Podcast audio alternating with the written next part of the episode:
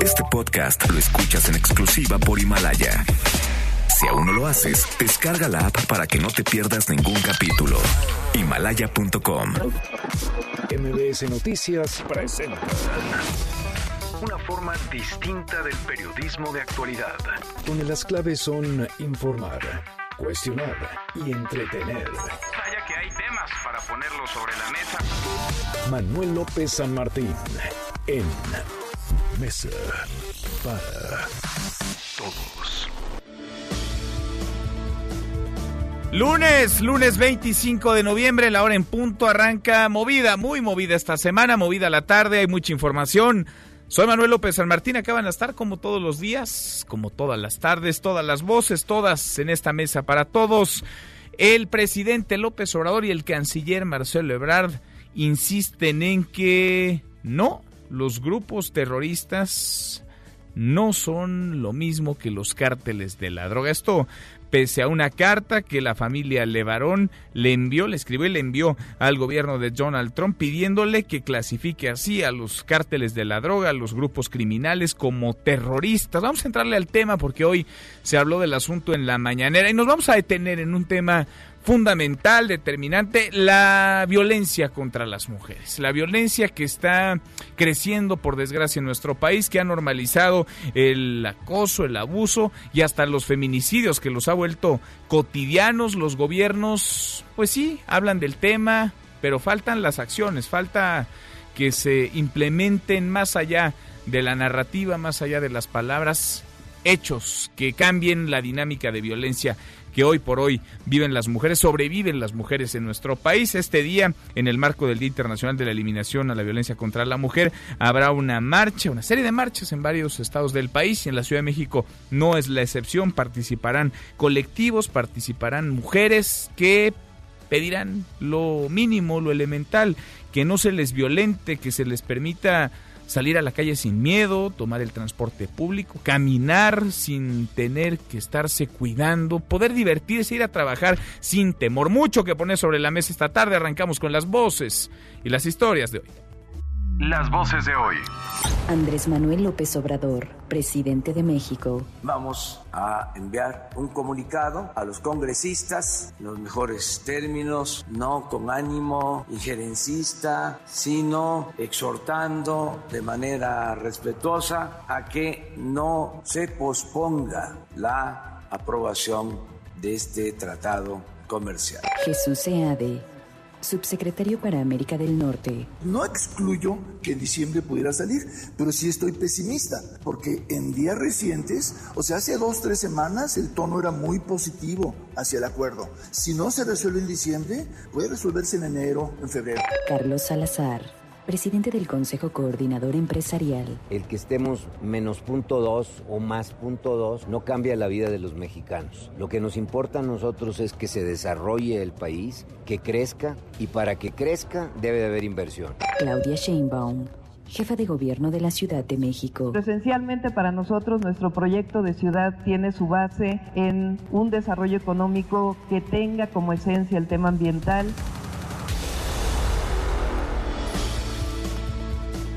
Son las voces de quienes hacen la noticia, los temas que están sobre la mesa y estas, las imperdibles. De hoy le entramos a la información. El gobierno de México rechazó catalogar como terroristas a los cárteles de la droga en nuestro país, tal y como lo pidió la familia Levarón al gobierno de Donald Trump. Esto con el objetivo, dice el gobierno, de evitar una intervención de Estados Unidos. Es la voz de Marcelo Ebrard.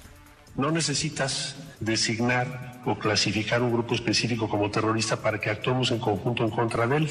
Es más, pues eh, hay muchísimos casos, por ejemplo las extradiciones en curso, que demuestran que sería además innecesario. Entonces, además de inconveniente, sería innecesario. Bueno, y el presidente López Obrador respaldó al canciller Ebrard, rechazó la intervención extranjera en nuestro país.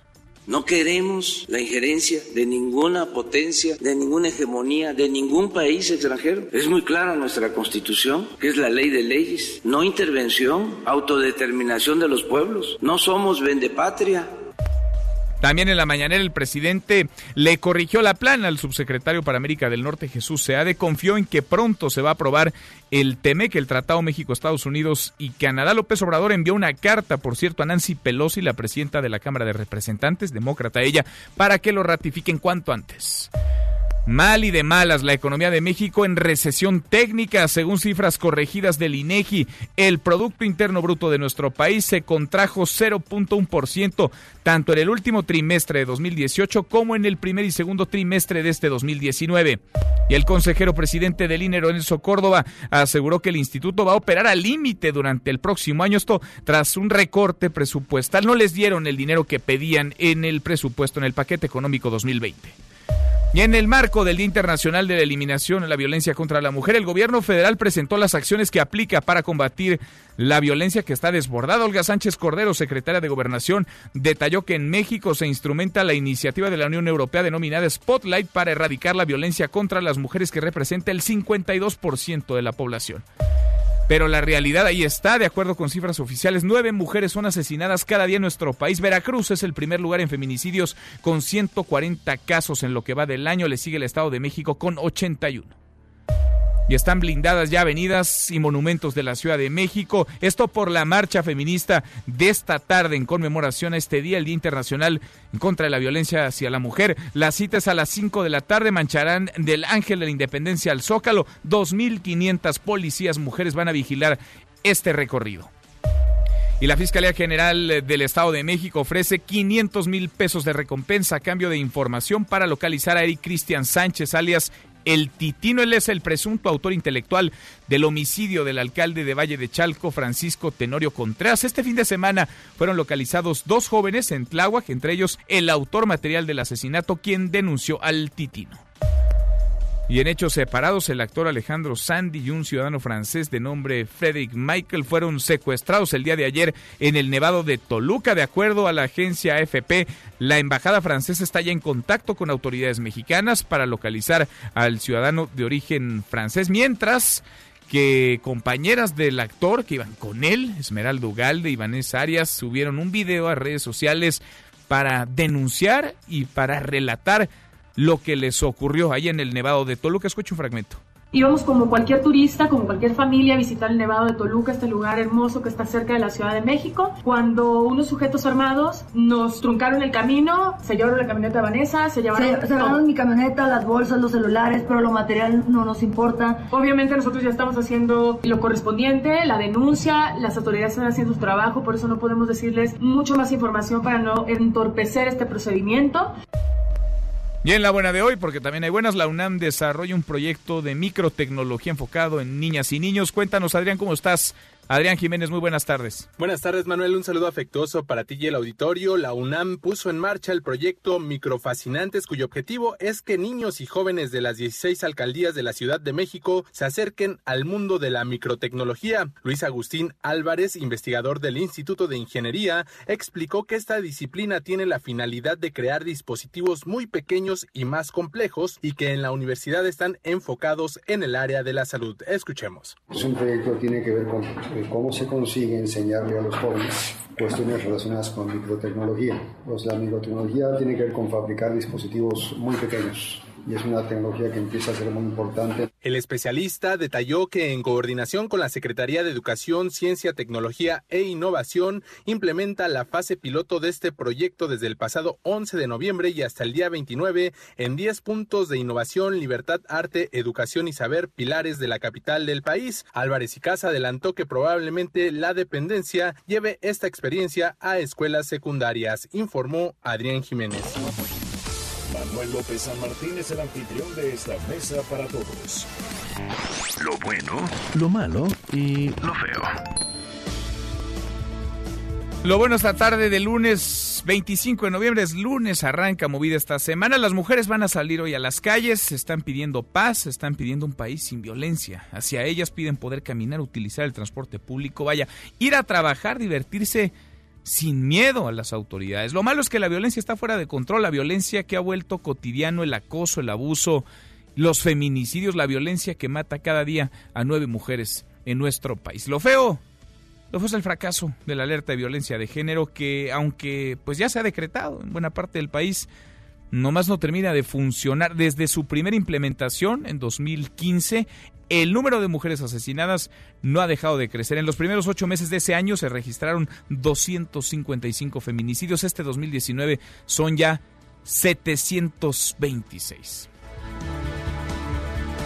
Vamos a platicar del tema, iremos también hasta las calles. A las 5 de la tarde comenzará esta marcha, este grito de protesta de colectivos y de mujeres que partirá del Ángel de la Independencia con motivo de este Día, el Día Internacional de la Eliminación de la Violencia contra la Mujer. Pero nos detendremos también en la carta que la familia Levarón le ha enviado al presidente de Estados Unidos, Donald Trump. En esa carta pide que a los grupos criminales, a los grupos del narcotráfico, de la delincuencia organizada, se les declare organizaciones terroristas por parte de Estados Unidos. Hoy hubo respuesta, Marcelo Ebrard, el presidente López Obrador contestaron, dijeron que no. ¿Usted qué opina? De eso va nuestra pregunta del día. ¿Es correcta la petición de la familia Levarón? ¿No debería intervenir? ¿No tiene que meterse a Estados Unidos? ¿O es innecesario, como lo decía el canciller Marcelo Ebrard, que se declaren organizaciones terroristas a los grupos de la droga, a los cárteles de la droga en nuestro país? Opine con el hashtag Mesa para Todos. Abiertas ya nuestras vías de comunicación. El WhatsApp 5524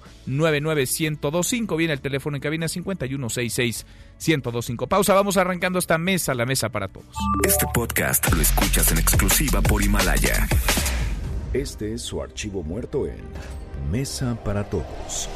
D de Mirabal, hermana menor de Patria, Minerva y María Teresa. La recuerda al cumplirse 59 años de sus asesinatos. La muerte de las hermanas Mirabal marcó el inicio del fin de la dictadura de Rafael Leónidas Trujillo en República Dominicana y es el motivo por el cual hoy se conmemora el Día Internacional de la Eliminación de la Violencia contra la Mujer, 25 de noviembre 1960. Antes de anoche, que cumplía María Teresa años, y yo pasé la noche soñándome y trataba como de olvidarla, me volteaba y veía a Patria parada en la marquesina, veía a Minerva aquí recitando, pero buscaba a María Teresa y como que no la veía, no, se me perdía en la noche.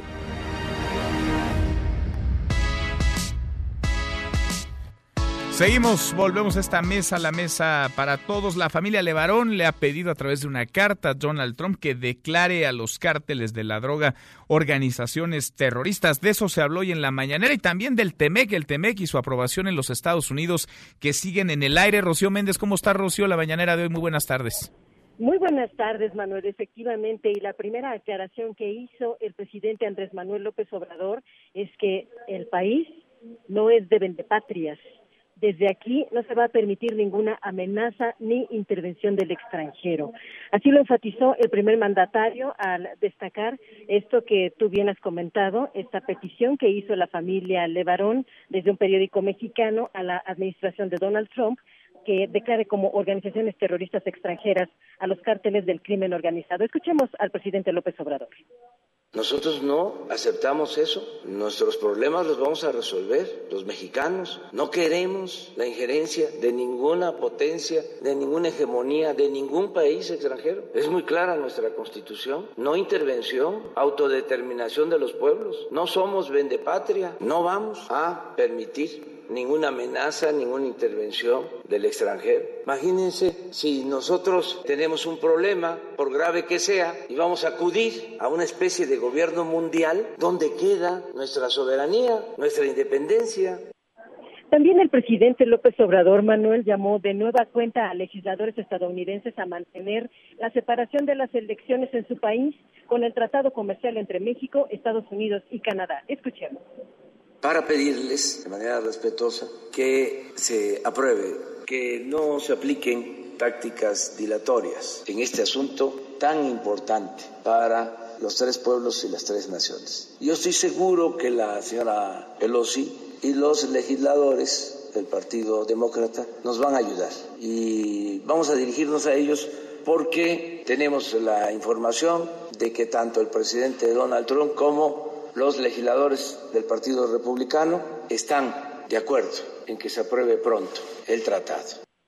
Manuel, es el reporte al momento. Gracias, muchas gracias, Rocío. Muy buenas tardes. Buenas tardes. Bueno, está esta petición, está esta carta que se ha hecho, esta petición de manera formal hacia la Casa Blanca, hacia el presidente de los Estados Unidos, Donald Trump, para declarar a las eh, organizaciones criminales, a los cárteles de la droga, como organizaciones terroristas extranjeras por parte del gobierno norteamericano para las eh, cárteles que operan en nuestro país. Yo le agradezco mucho estos minutos a Julián Levarón, activista social. Julián, gracias como siempre. Muy buenas tardes. ¿Cómo estás?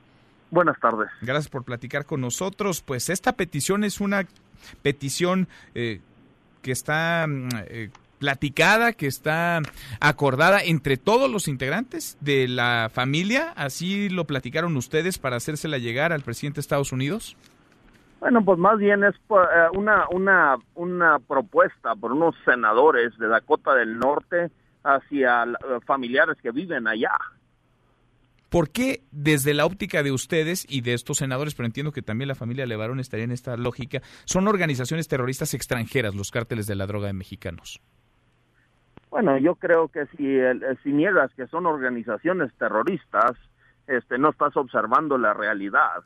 Eh, en, El Paso, Texas, a unos tres horas de mi casa, uh, una persona loca le abrió fuego a un grupo de personas en, en, un Walmart y entre ellos murieron unos mexicanos y el secretario de Relaciones Exteriores lo tipificó como un ataque terrorista.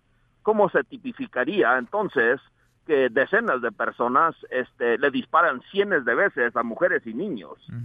Sin embargo, el presidente López Obrador y el canciller Marcelo Ebrard opinan que no sería correcto que el gobierno de Estados Unidos declarara organizaciones terroristas extranjeras a los cárteles de la droga mexicanos. Pues yo no puedo hablar por ellos, pero yo creo que hay que hay que ah, tener el valor de, decir las cosas como son. ¿No sería una intervención del gobierno de Estados Unidos meterse así a eh, nombrar o a etiquetar a los cárteles de la droga en México?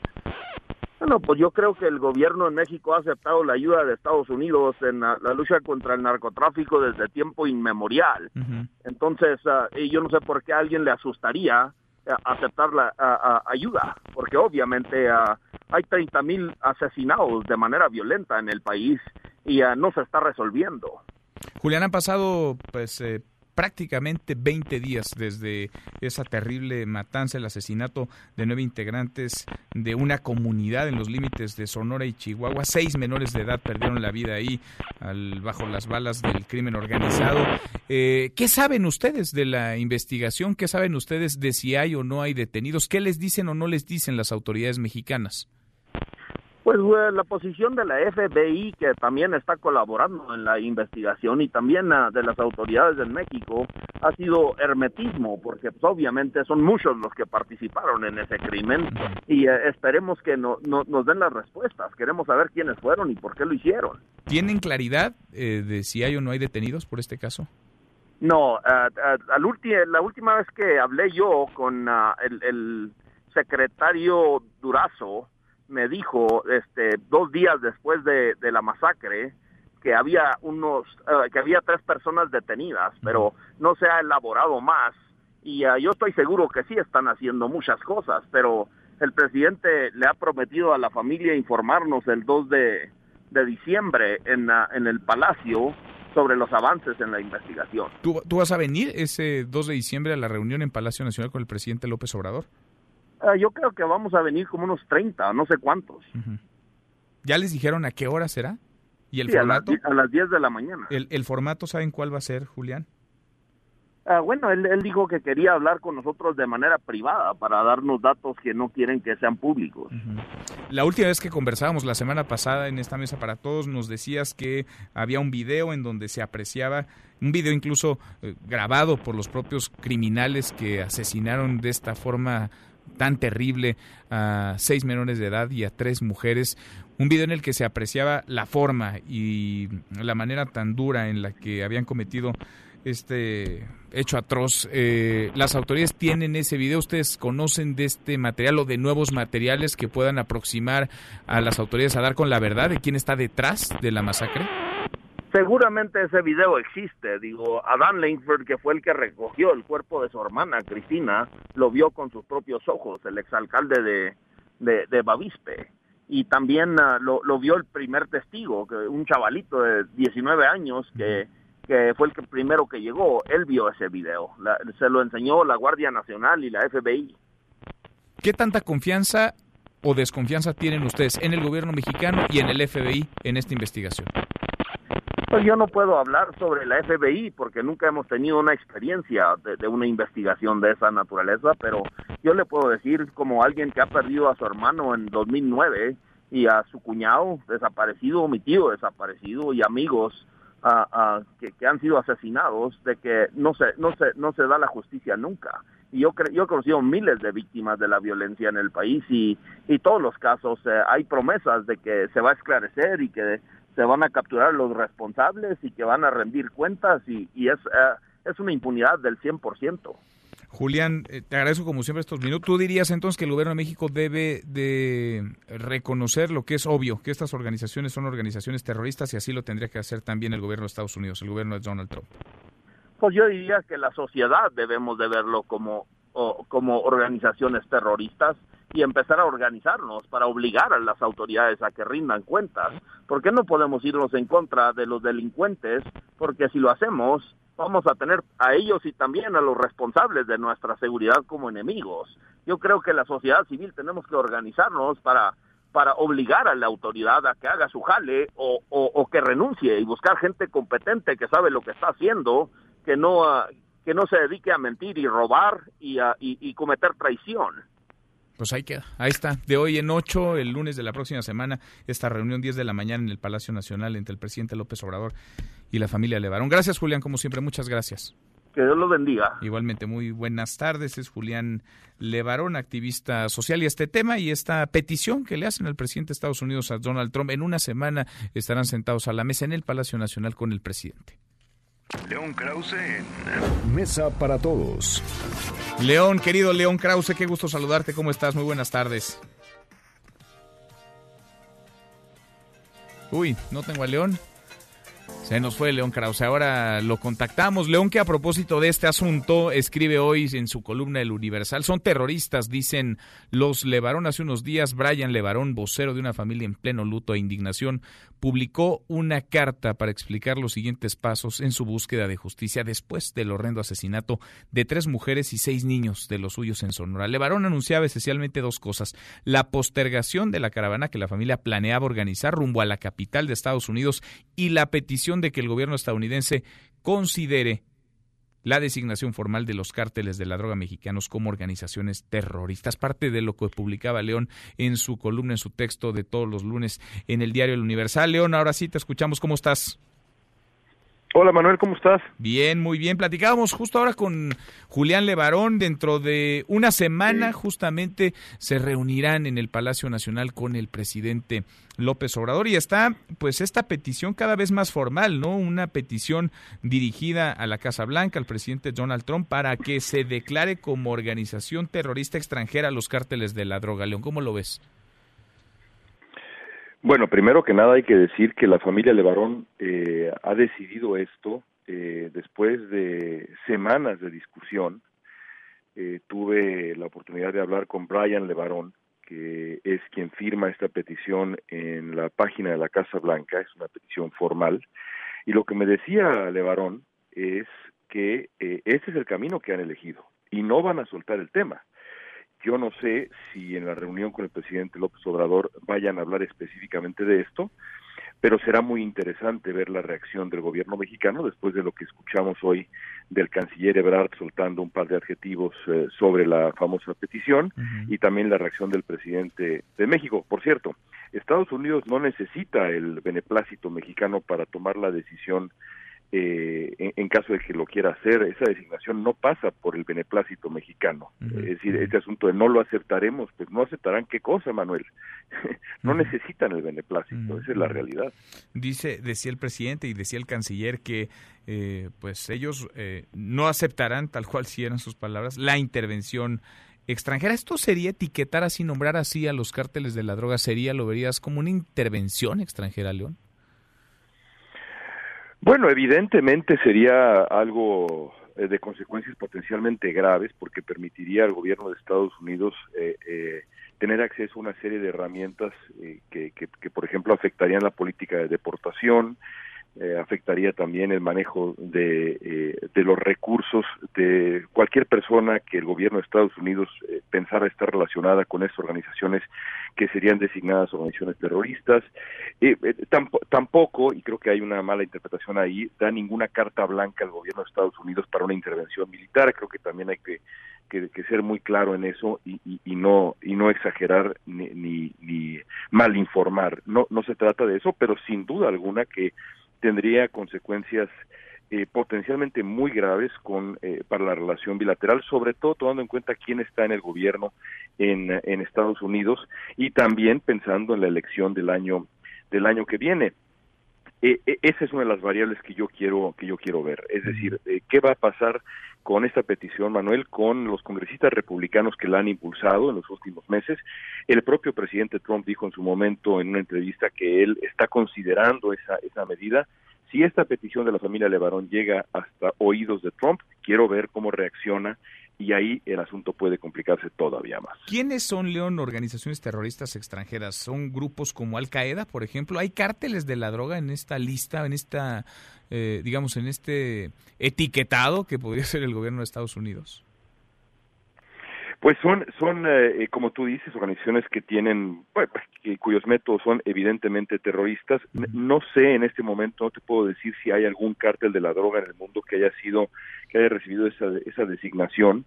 Eh, pero, pero lo que sí te puedo decir con, con toda certeza es que eh, las propuestas para designar a ciertos cárteles mexicanos como organizaciones terroristas no son nuevas, es decir, desde hace desde hace años, eh, eh, eh por ejemplo, un congresista de California republicano llamado Michael McCall eh, hace ocho años había puesto sobre la mesa ya la designación de terroristas para seis organizaciones eh, mexicanas, eh, seis cárteles de la droga, entre ellos la familia michoacana, el cártel de Sinaloa, los Zetas y demás. Así que esto es un asunto que ha estado, digamos, eh, en los márgenes, si lo quieres ver así, pero sin duda como parte de la discusión desde hace muchos años. El hecho de que la familia Levarón eh, haya decidido ahora que este es el camino que quieren, que este es un paso crucial que ellos buscarán para eh, eh, alcanzar la justicia después de la, masacre de Sonora, es, no, no hay que leerlo de otra manera, un parteaguas y podría ser un parteaguas mayúsculo en la relación bilateral si Donald Trump agarra esto y decide, y decide digamos, respaldar esta esta iniciativa y tomar decisiones. Uf, por lo pronto vaya que se está eh, pues calentando ¿no? y contaminando el ambiente también previo al arranque de la contienda presidencial y en esta relación bilateral entre México y Estados Unidos, este asunto por supuesto, y ahí está el TEMEC, ¿no? León, más lo que podamos agregar porque la agenda es amplia, es muchísima y va a estarse pues enrareciendo con el proceso electoral ya encima. La iremos, la seguimos platicando contigo. Un abrazo y gracias como siempre, León.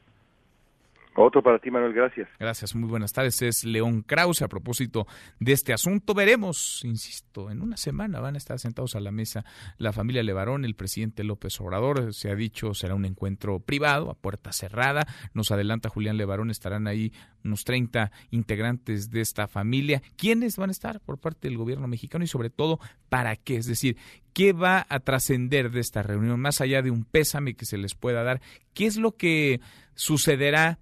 Después de este encuentro puerta cerrada en el Palacio Nacional. Le damos un giro a la información. En el INE han puesto el grito en el cielo luego de la aprobación del presupuesto para el próximo año. Se quejan en el Instituto Nacional Electoral de que estarán operando al límite el próximo año 2020. Ernestina Álvarez, Ernestina, cuéntanos, buenas tardes.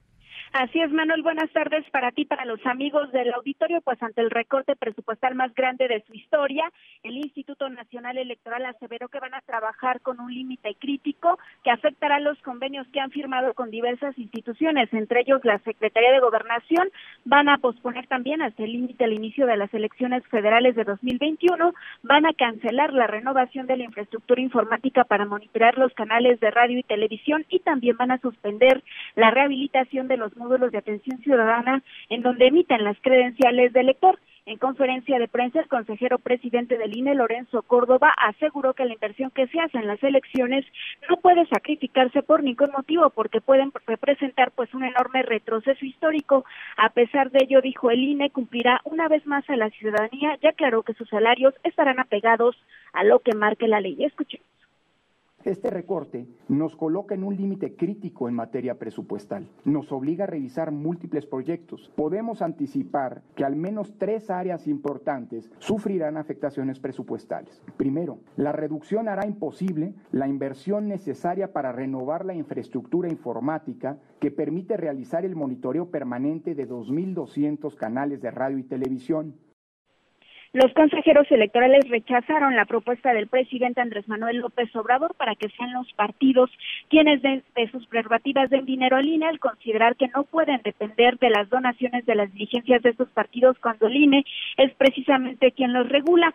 También rechazaron que el INE tenga personal sobrado y garantizaron que no habrá recorte de sus trabajadores porque sería cortarse las manos para afrontar la elección más grande de la historia en 2021. Pero será el 11 de diciembre cuando den a conocer los recortes cortes en todas las áreas. Por último, Lorenzo Córdoba advirtió que los consejeros electorales seguirán defendiendo su autonomía e independencia. Escuchemos. Seguiremos defendiendo la autonomía jurídica y política del instituto y nuestra independencia decisional. Las autonomías constitucionales y los mecanismos institucionales de control en un sistema democrático como los que ejerce el INE no se concibieron para estar en contra de algún gobierno o fuerza política. La autonomía y los contrapesos en una democracia se diseñaron para evitar los excesos de los poderes públicos por más de una hora, pues recibieron diversos cuestionamientos y sobre la controversia constitucional que interpusieron el pasado 23 de enero ante la Suprema Corte de Justicia de la Nación para impugnar el presupuesto de egresos de la Federación del 2019. Los consejeros electorales confiaron que los ministros les den la razón y resuelvan antes de que concluya este año y a partir de ello, pues van a analizar la misma controversia constitucional ahora para el presupuesto de egresos 2020. Hasta aquí Bueno, pues ahí está el tema. Gracias, Ernestina. Buenas tardes. Muy buenas tardes. Les pasaron tijera en el Instituto Nacional Electoral. Cruzamos la media ya a la hora con 33. Pausa y volvemos con un resumen de lo más importante del día. Esta mesa, la mesa para todos. No te levantes. Podrías perder tu lugar en la mesa para todos. Con Manuel López San Martín. Regresamos. Este podcast lo escuchas en exclusiva por Himalaya.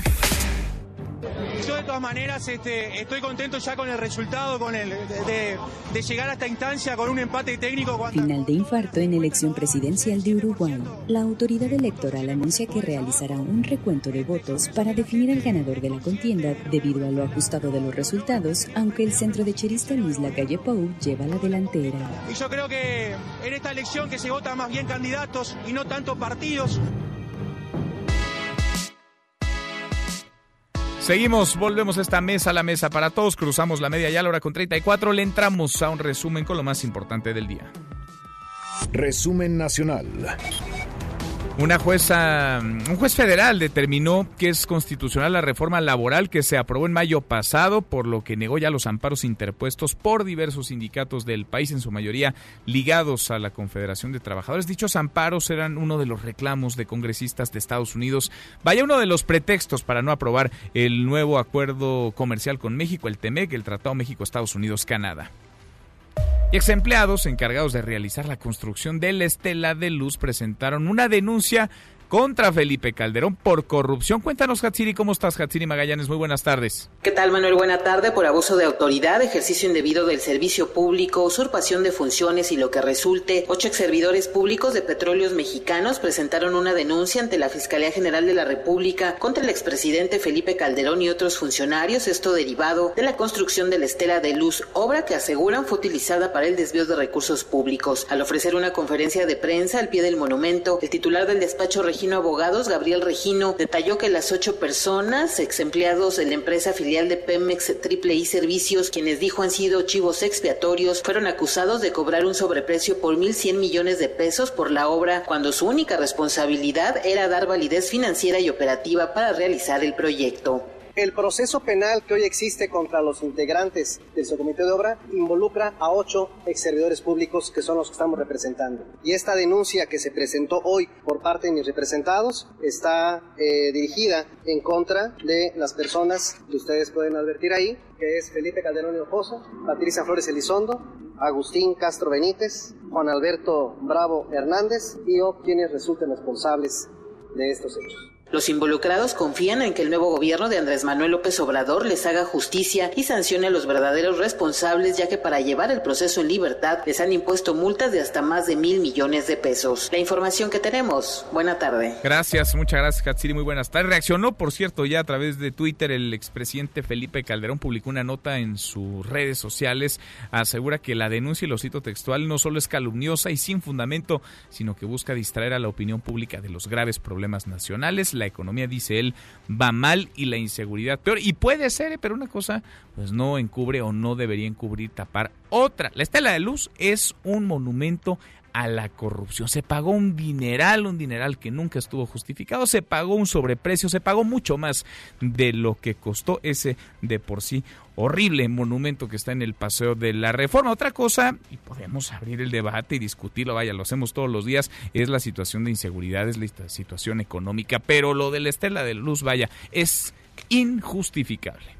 Autoridades capitalinas alistan ya el operativo de seguridad por la marcha. Arranca a las 5 de la tarde la marcha contra la violencia hacia las mujeres. Juan Carlos Alarcón, ¿cómo van las cosas? Juan Carlos, buenas tardes. Efectivamente, Manuel, como bien lo señalas, y un total de 2.516 mujeres policías llevarán a cabo este dispositivo de seguridad y vialidad sobre Paseo de la Reforma en el marco del Día Internacional para la Erradicación de la Violencia contra las Mujeres. Y es que a las 5 de la tarde partirá una marcha de diversos colectivos eh, de mujeres que llevarán a cabo pues esta movilización hasta el Zócalo capitalino, también partirán de otros puntos cercanos como la Universidad Autónoma de la Ciudad de México, la Casa Chihuahua y también el Monumento a la Revolución. Todos estos contingentes se unirán en un solo bloque para llegar hacia el primer cuadro de la Ciudad de México. Por esa razón estarán cerrados los carriles centrales del Paseo de la Reforma en este tramo, este largo tramo de casi cinco kilómetros hasta el primer eh, cuadro de la ciudad. Participarán policías, solamente mujeres policías de tránsito, de la policía auxiliar y también de las áreas de proximidad que corresponden a las áreas de operación policial. Todas ellas llevarán a cabo el acompañamiento de los contingentes y se prevé que esta manifestación concluya en el Zócalo Capitalino con un mitin político precisamente para hacer conciencia a la ciudadanía de la violencia que actualmente viven las mujeres, no solamente en la capital del país, sino en toda la República Mexicana. Y es el reporte que tengo. Que tendría que ser, ¿no? El asunto de fondo, Juan Carlos, eh, la violencia, eh, la falla que ha tenido las autoridades para con las mujeres, las mujeres que están pidiendo paz, que están pidiendo un transporte público en el que puedan moverse sin miedo, salir a trabajar, a divertirse, poder caminar sin temor. El asunto es que luego esto se contamina, ¿no? Por colectivos que ya lo hemos visto, pues van a generar desmanes, destrozos. ¿Qué tanto ves tú este operativo, Juan Carlos, parecido al del 2 de octubre? ¿Te acuerdas ese cinturón de paz, estas vallas enormes que venía, eh, pues, eh, posterior a movilizaciones muy caóticas, de mucha violencia, de grupos anarquistas que hacían y deshacían a placer? ¿Cómo ves el operativo?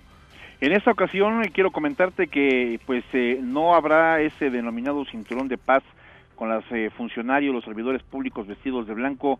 En esta ocasión solamente participarán mujeres policías que estarán pues a lo amplio del Paseo de la Reforma y Avenida Juárez.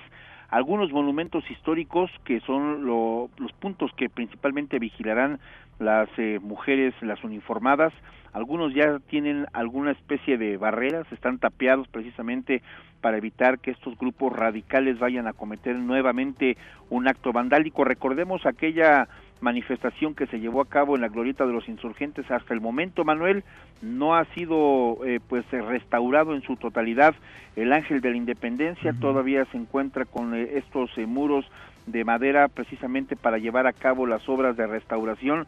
Y bueno pues esa misma imagen se podría eh, pues digamos aplicar en lo que corresponde al hemiciclo a Juárez a otros puntos sobre todo los comercios, los establecimientos, las empresas, algunos restaurantes, algunos bares que están sobre Avenida Juárez, que son precisamente el blanco de esos grupos radicales que se ha extendido pues yo recuerdo prácticamente desde el año 2012 hasta la fecha que han sido blancos constantes en estas marchas.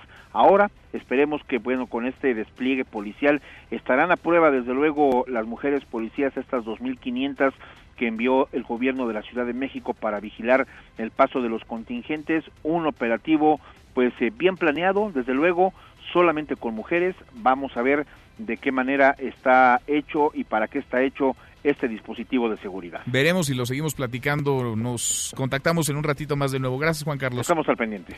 Muy buenas tardes. Bueno, y autoridades del Estado de México están buscando a un, autor, a un actor mexicano y a un turista francés que habían sido secuestrados ayer en las faldas del Nevado de Toluca. Juan Gabriel González, Juan Gabriel, cuéntanos. Buenas tardes. ¿Qué tal, Manuel Auditorio? Buenas tardes. Se trata de Alejandro Sandí y del ciudadano francés Frédéric Michel, quienes fueron reportados como secuestrados la mañana de ayer domingo en las inmediaciones del de Nevado de Toluca, perteneciente al municipio de Sinacantepec. La información con la que se cuenta hasta el momento indica que en dos eventos diferentes, un grupo armado privó de la libertad al actor del elenco de la serie El Señor de los Cielos y posteriormente a Frédéric. A ambos se los llevaron con todo y sus camionetas y otras pertenencias.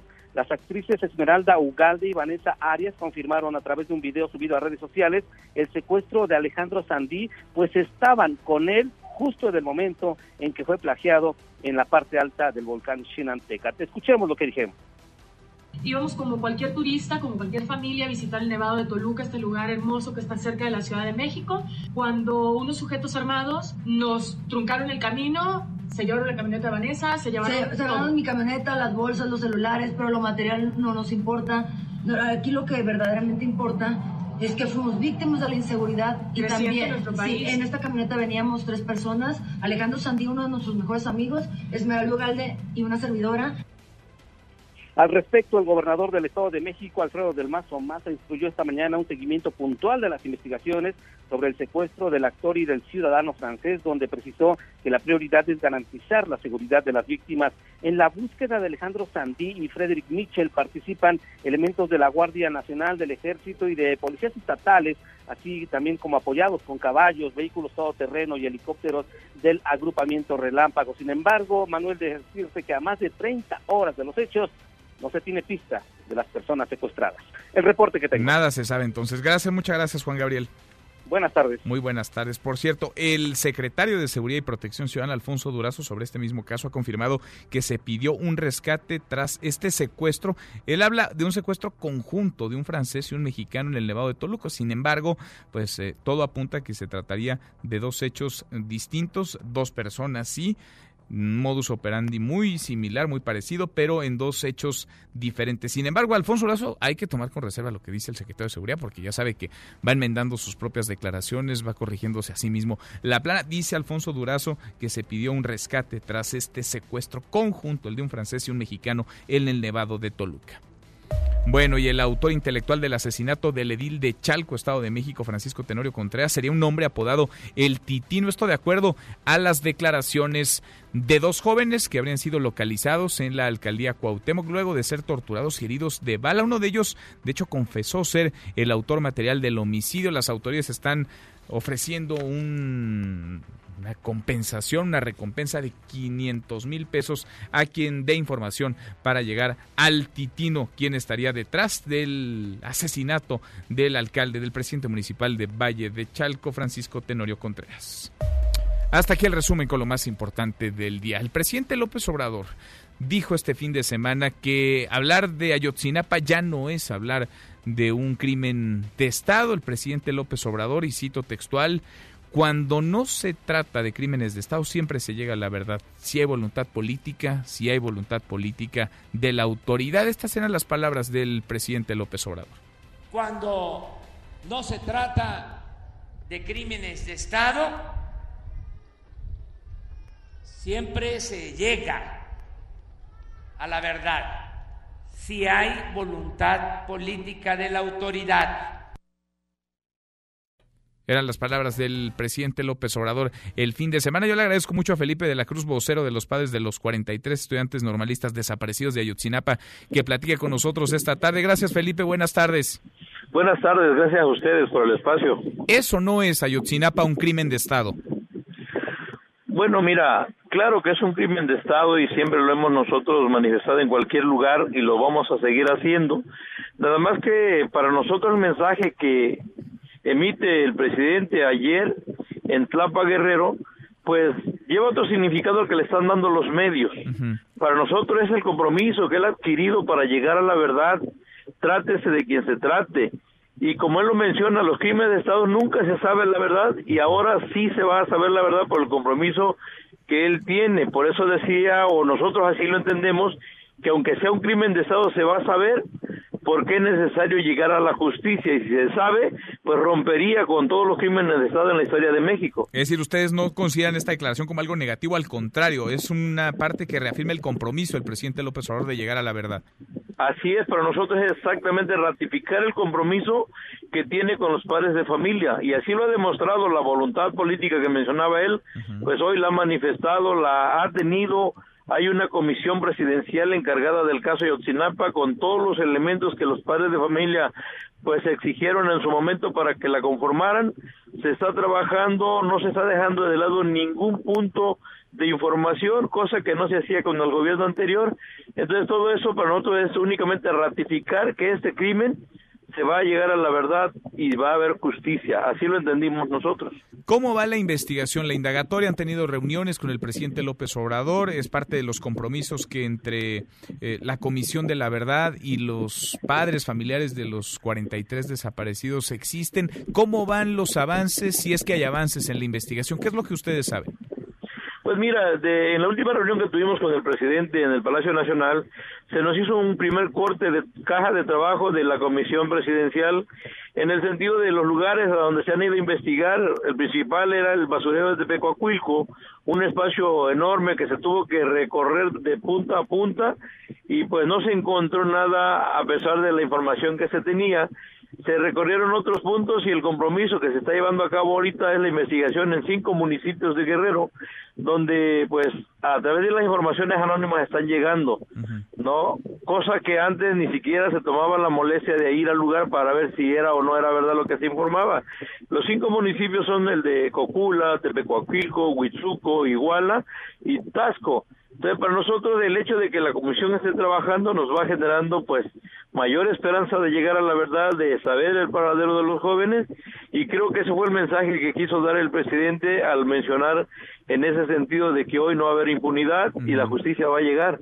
Ahora, voluntad parece haber de sobra, ¿no? De parte del gobierno federal, del propio presidente López Obrador. El primer decreto incluso del presidente ya en la presidencia fue justamente para la creación de una comisión de la verdad. Lo firmó frente a los padres, las madres de los 43. Lo firmó el 3 de diciembre del año pasado. Sin embargo, pues eh, la próxima semana se va a cumplir un año. ¿Qué tan lejos o qué tan cerca estamos de conocer la verdad sobre esta página negra en la historia reciente de nuestro país, Felipe?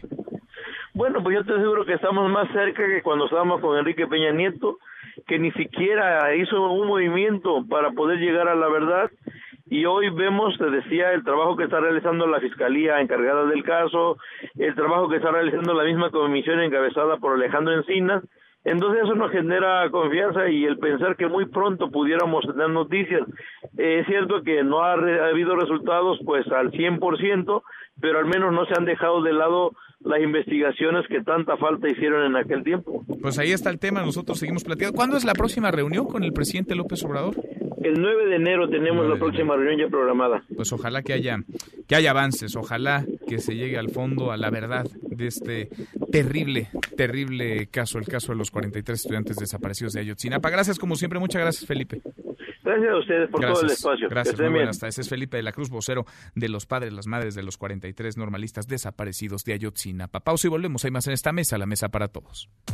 Infórmate también vía Twitter, arroba M. López San Martín. Llámanos, teléfono en cabina 5166125. Este podcast lo escuchas en exclusiva por Himalaya. Crimen golpea 180 mujeres al día. Publican hoy alerta de género para la Ciudad de México. En cuatro años se registraron en el país 3.488 feminicidios y 344 homicidios dolosos cuyas víctimas eran del sexo femenino de acuerdo con cifras oficiales.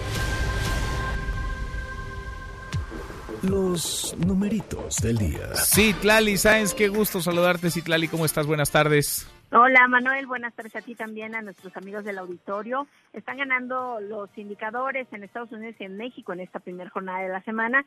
En Wall Street el Dow Jones Industrial avanza 0.49%, el Nasdaq gana 1.06%, gana también el S&P BMW de la Bolsa Mexicana de Valores 0.08%, se coloca en 43.557.17 unidades.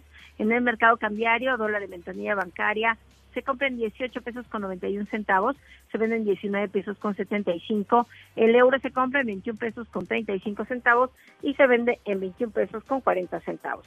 Manuel, mi reporte del auditorio. Gracias, muchas gracias, Tlali. Muy buenas tardes. Buenas tardes. El Maratón de Premios HSBC presenta a comprar y a ganar con el Maratón de Premios HSBC. Acumula kilómetros con las compras de tu tarjeta de crédito HSBC del 15 de noviembre de 2019 al 15 de enero de 2020 y cámbialos por increíbles premios. Consulta términos, requisitos de contratación, comisiones y condiciones de la promoción en www.hsbc.com.mx diagonal maratón. Economía y finanzas con Eduardo Torreblanca. Lalo, qué gusto saludarte, ¿cómo estás? Igualmente, Manuel, gusto saludarte, buen inicio de semana y saludos al público. El debate en el que no quisiéramos estar, pero ya estamos bien metidos en él, ¿lo estamos o no estamos en recesión? Bueno, eh, mira, a mí me parece que estamos discutiendo cuestiones que en realidad eh, no no se entra en la atención en lo fundamental. Estrictamente hablando, no hay una recesión porque el Producto Interno Bruto no liga dos trimestres consecutivos con signo negativo. Se habla ahora de una recesión técnica que sería, que sería quizá una apreciación de lo que podría ocurrir y todavía no ocurre. De lo que podría venir, pero todavía no viene, aunque yo noto algunos como que se frotaran las manos esperando que, no sé por qué extrañamente llegara una recesión, cuando una recesión pues perdemos todos. Perdemos todos, pierde la economía, porque mira, vamos a hablar del Producto Interno Bruto. En el primer trimestre tuvo signo negativo, menos 0.2%. En el segundo trimestre y en el tercer trimestre, comparado con el trimestre previo, hay 0% de crecimiento. Si comparas el trimestre con, eh, con respecto al mismo trimestre del año anterior, 2018, en el primer trimestre tuvimos un signo positivo de 0.1%, en el segundo trimestre un avance de 0.3% y en el tercer trimestre un retroceso de 0.2%, pero ni en la comparación trimestral con respecto al trimestre anterior, ni en la comparación al mismo trimestre del año pasado sumamos o juntamos dos dos periodos con signo negativo, por lo que técnicamente no existe una recesión. Ahora, lo que no hay duda es que la economía está estancada, ¿no? Sí, sí, sí, eso está, eso está clarísimo, ¿no? Y, es muy claro. Y cualquiera lo puede ver, aunque tengan otros datos, se ve, se aprecia a simple vista. efectivamente, incluso si comparamos los primeros nueve meses de este año con respecto a los primeros nueve meses del año pasado, tenemos cero de crecimiento, o sea, está confirmado el estancamiento absoluto, pues, pero no hay una recesión porque no se juntan dos trimestres de signo negativo. Finalmente, lo fundamental es que no estamos creciendo, ¿no? Está, la economía está parada y eso es lo que debiera de preocuparnos. Y, ojalá, y ocupar, ¿no? Sobre todo, ocupar, a quienes tienen que activar la economía para que esto se mueva. Si es que mañana se da a conocer el Plan Nacional de Infraestructura, pues sería un buen elemento para ver si esto logra de alguna manera reactivar un poco la economía en el primer trimestre del año entrante, porque en este año pues pocas cosas habrán de, de concretarse, Ya, ya va de bajada, ya estamos en la recta, en la recta final, ya mero hasta empiezan los brindis y las posadas, ¿para qué te platico? Si tu agenda seguramente está llena ya tapizada de compromisos. ¿Tenemos postre, Lalo? Por supuesto, hablando de negativos y de positivos, el año, desde 1930 a la fecha, el año en que más se creció fue en 1964 con un crecimiento de 11%. 11%, mira. 1964. Y el año en el que más se contrajo la economía, menos 14.8% en 1932. Qué horror. Gracias, Lalo. Gracias a ustedes. Buenas tardes, buen provecho. Muy buenas tardes, es Eduardo Torreblanca y con él cerramos esta primera hora saludando hoy a nuestros amigos de Zacatecas. Zacatecas, allá nos escuchan a través de Sonido Estrella en el 89.9 de FM. Pausa y volvemos con la segunda de esta mesa, la mesa para todos. El Maratón de Premios HSBC presentó Información para el nuevo milenio. Mesa para todos con Manuel López San Martín. Regresamos. Este podcast lo escuchas en exclusiva por Himalaya. El 25 de noviembre de 1969, John Lennon, leyenda del rock en el grupo The Beatles, renuncia a su distinción Orden del Imperio Británico que le otorga la reina Isabel II en 1965. Su decisión es en protesta por la política de Reino Unido en Biafra y el apoyo de su país a Estados Unidos en la guerra de Vietnam.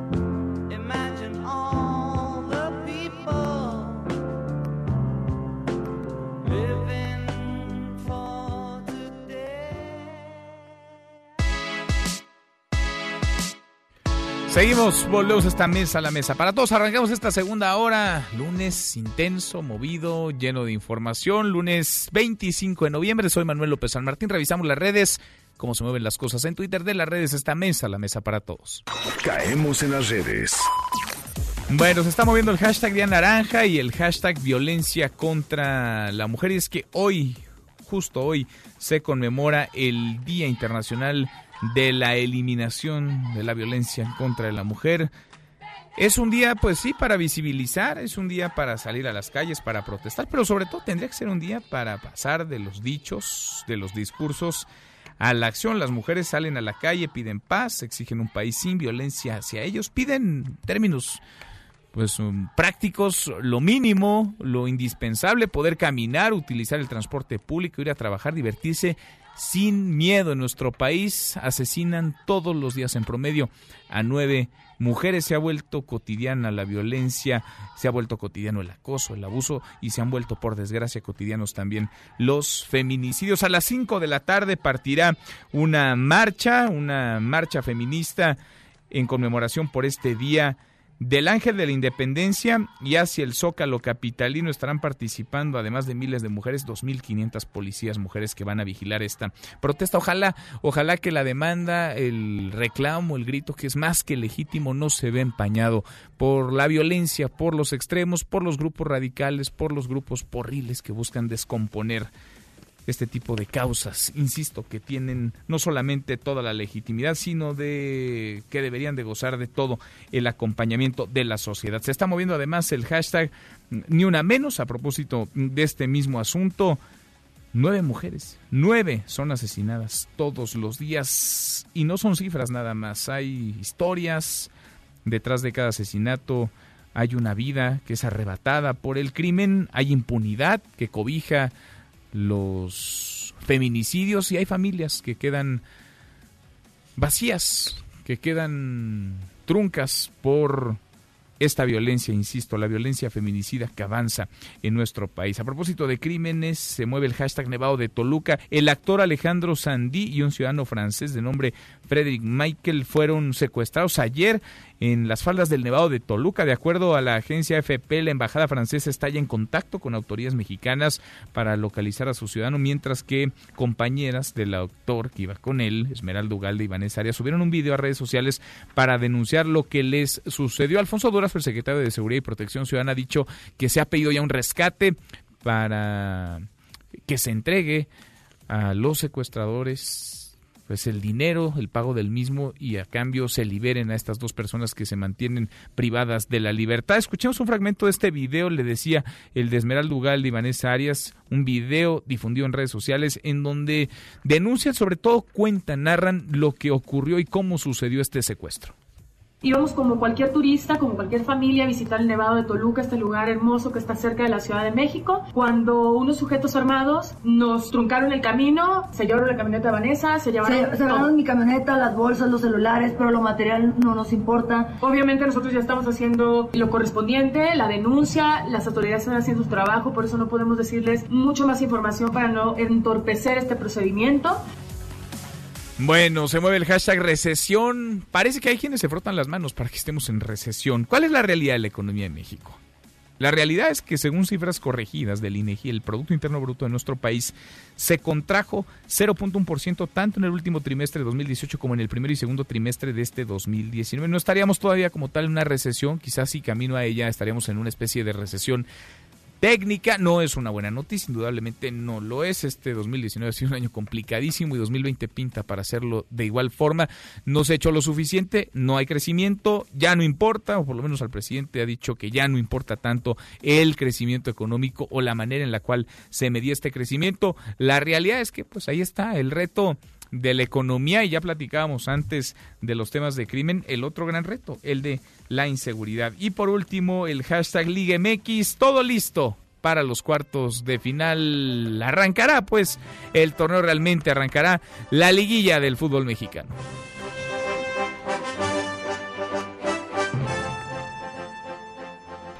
Deportes con Nicolás Romay. Querido Nico, qué gusto saludarte, ¿cómo estás? Muy bien, Manuel, me da gusto saludarte a ti y a toda la audiencia de Mesa para Todos. Está listo todo, como bien dices, ya la liguilla tiene a sus ocho invitados. Falta un boleto que Monterrey, al ganarle a Atlas, pues lo consiguió automáticamente y se mete ya, después de un torneo, hay que decirlo, complicado por parte de Rayados, ¿eh? Porque Monterrey no arrancó bien, llegó el Turco Mohamed y bueno, pues ya están hasta en liguilla. ¿Cómo queda la cosa? Bueno, pues Monterrey enfrenta a Santos el día jueves 28 de noviembre a las 7 de la noche. Después América contra Tigres, también el día jueves a las 9 de la noche. El miércoles tenemos Morelia contra León y Necaxa contra Querétaro. Morelia León a las 7 de la noche y Necaxa contra Querétaro a las 9 de la noche. Estos son los juegos de ida. Y la vuelta, ojo, el sábado tenemos a las 7 de la noche León contra Morelia a través de Claro Sports, ahí los esperamos a todos. Querétaro contra Necaxa en la corregidora, porque Necaxa dejó de ir increíblemente el poder recibir de, local el partido de vuelta. Querétaro contra Necaxa sábado a las 9 de la noche. El domingo a las 7 tenemos Santos contra Monterrey y a las 9 de la noche Tigres contra América. Así queda la liguilla del fútbol mexicano en los cuartos de final. Eh, ocho equipos que, ojo, eh, todos me parece que, tienen algo con qué pelear. O sea, yo hoy de estos ocho no veo un, un, favorito claro, ¿eh? Sí, no, no, no es como en otros torneos en donde se ve clarito, ¿no? ¿Quién podría o quién es el rival a vencer? Ahora, el más atractivo de todos los juegos, el América Tigres, ¿no? Eh, yo creo que el América Tigres tiene un, un, morbo especial por lo que es y representa dos equipos que han sido protagonistas en los últimos años. Me parece que Tigres contra América está ahí. Eh, Santos contra Monterrey también va a ser un partidazo, ¿eh? Va a ser un partidazo. Eh, León contra Morelia con menor rango, pero también creo que es, es atractivo y el que definitivamente va a vivir bajo la sombra es el Querétaro contra Necaxa, pero creo que nos puede sorprender porque son dos equipos que juegan bien al fútbol. Entonces Querétaro contra Necaxa, ojo, eh, puede ser un buen, eh, una buena serie, ¿no? Porque recordar que es ida y vuelta, goles de visitante, entonces tiene sus cositas. Claro. Te iba a invitar, fíjate, te iba a invitar Nico a, al Estadio Corregidora. No puedes porque vas a estar en León, ¿no? En León, sí, vas A estar en León, bueno, ni modo ya, ya habrá oportunidad porque seguramente Necaxa podrá avanzar, ¿no? Seguramente. Es mejor, fíjate, es mejor visitante, o por lo menos lo fue a lo largo del torneo, el Necaxa que local. Y, y también te voy a decir algo, el cerrar de visitante tiene sus, sus ventajas tomando en cuenta lo del gol de visitante. Sí. Entonces creo que, que ahí va a ser interesante. Pero bueno, eh, Manuel... Vamos a hacer quiniela, ¿no? ¿Mañana o cuándo la hacemos? El, miércoles, ¿no? El miércoles que arranca la serie la hacemos, si te parece. Oye, Manuel, también la NFL, semana ya 12. Qué rápido va pasando todo. Tuvimos buenos partidos, eh, por lo que sí representa siempre la, eh, la NFL. La realidad es que me llama mucho la atención lo de los Patriotas, que le ganan a los Vaqueros de Dallas 13 a 9. Fue un muy buen partido este, pero Dallas de nueva cuenta con una derrota importante, ¿no? eh, y hoy se cierra la jornada con Baltimore contra Los Ángeles. Baltimore que, anda muy bien, ¿eh? Muy bien, Baltimore anda muy bien muy muy bien. Ahora visita a Los Ángeles a las 7:15. Veremos si, si Baltimore puede continuar con su buena racha, porque como lo, lo dices, son eh, líderes en su división, lo están haciendo las cosas bien, así que veremos si pueden continuar con esa buena racha, porque qué rápido están pasando todo en la NFL, ¿no? Rapidísimo, ya. Ya esto, pues este arroz ya casi se coció. Oye, ¿cómo viste lo de Federer en la, Espectacular. en la Plaza de Toros? Espectacular, más de 40 mil aficionados, da muchísimo gusto eh, que México esté a la altura de esos grandes eventos, ¿no? Que Roger Federer se fue feliz, ¿no? Uno de los mejores tenistas de todos los tiempos, o para muchos el mejor, se fue feliz, o sea, el partido al final creo que era lo de menos, ¿no? Partido de exhibición, eh, daba igual, ¿no? Cuando quien ganara, ¿no? El chiste era ver a Roger Federer y montaron un espectáculo tremendo, ¿no? El clima ayudó, no llovió, entonces muchos factores se juntaron y creo que, que una declaración de Federer que dice, me arrepiento de no haber venido antes a México. Oye, ¿y le queda, no, la puerta abierta para el abierto Acapulco o no? Imposible.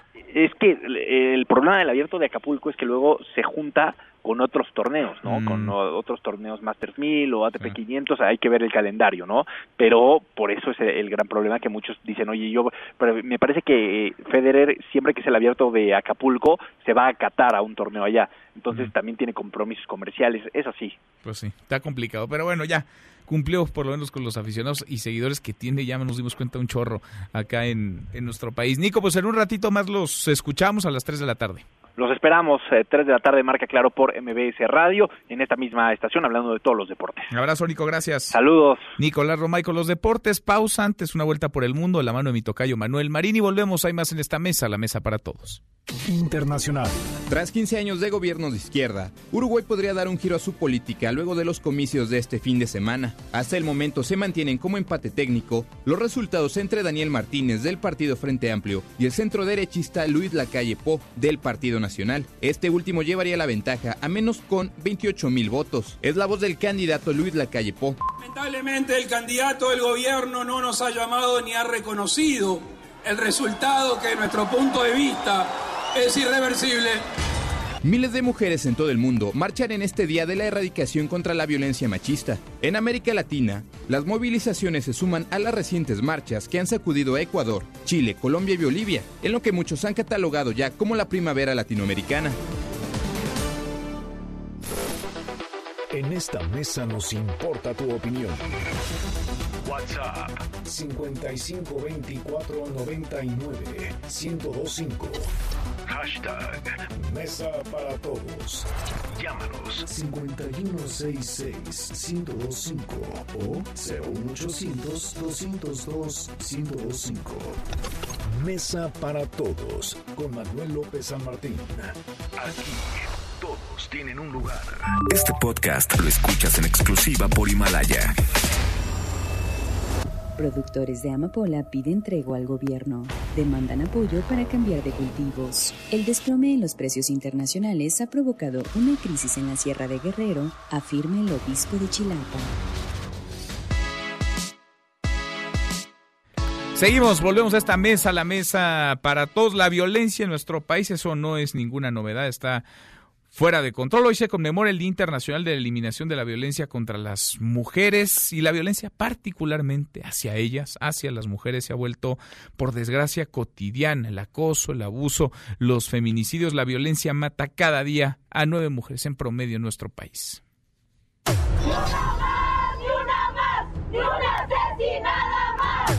Las mujeres están demostrando que no es normal esto, o sea, que no es normal despertarnos todos los días con noticias de mujeres desaparecidas, de niñas violadas.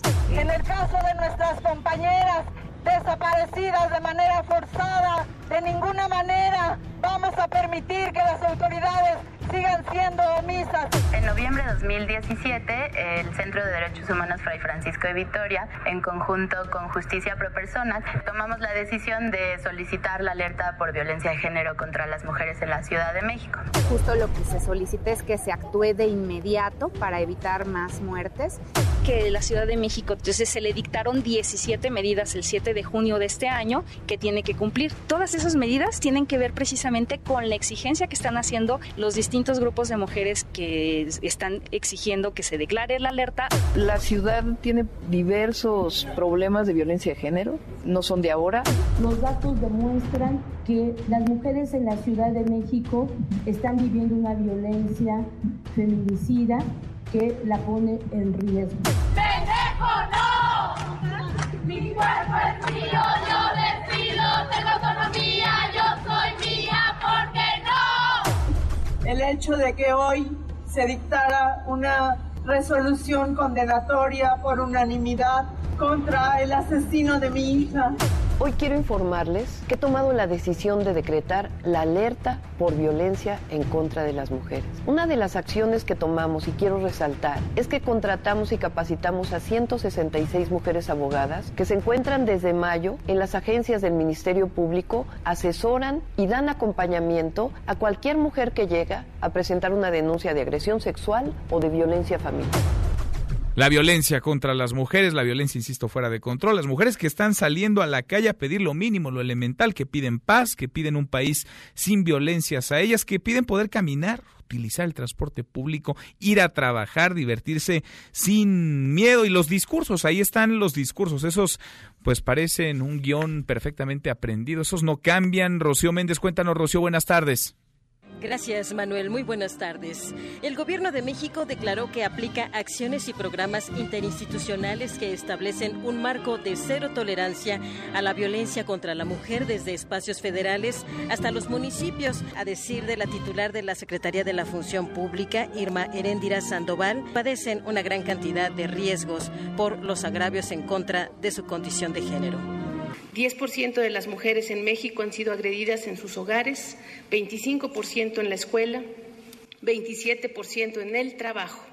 La presidenta de la mesa directiva del Senado de la República, Mónica Fernández, aseguró por su parte que no presentó ninguna denuncia tras el zafarrancho que se registró en la Cámara Alta entre legisladores de Morena y Acción Nacional durante la designación de Rosario Piedra como ombudsperson nacional. La violencia, venga de quien venga, no puede ser tolerada ni puede ser disculpada. Ha sido un gran dilema saber si tenía que poner la denuncia, que está lista. Sin embargo, el primer paso para esta violencia era empezar con un juicio de procedencia. Y soy la presidenta del Senado de la mesa directiva y mi responsabilidad es llamar a la concordia, a que haya conciliación entre todas las fuerzas y que podamos ir logrando acuerdos para poder sacar adelante los trabajos. Por eso no presenté la denuncia, porque tenemos que priorizar el buen desarrollo del Senado de la República. Es el reporte al momento. Gracias, muchas gracias, Rocío. Ahí está la violencia que se ha vuelto, por desgracia, pues cotidiana, frecuente, el acoso, el abuso, los feminicidios y la violencia que está matando a nueve mujeres todos los días en nuestro país. Me da gusto saludar en la línea telefónica sobre el tema la presidenta de la Comisión de Derechos Humanos de la Ciudad de México,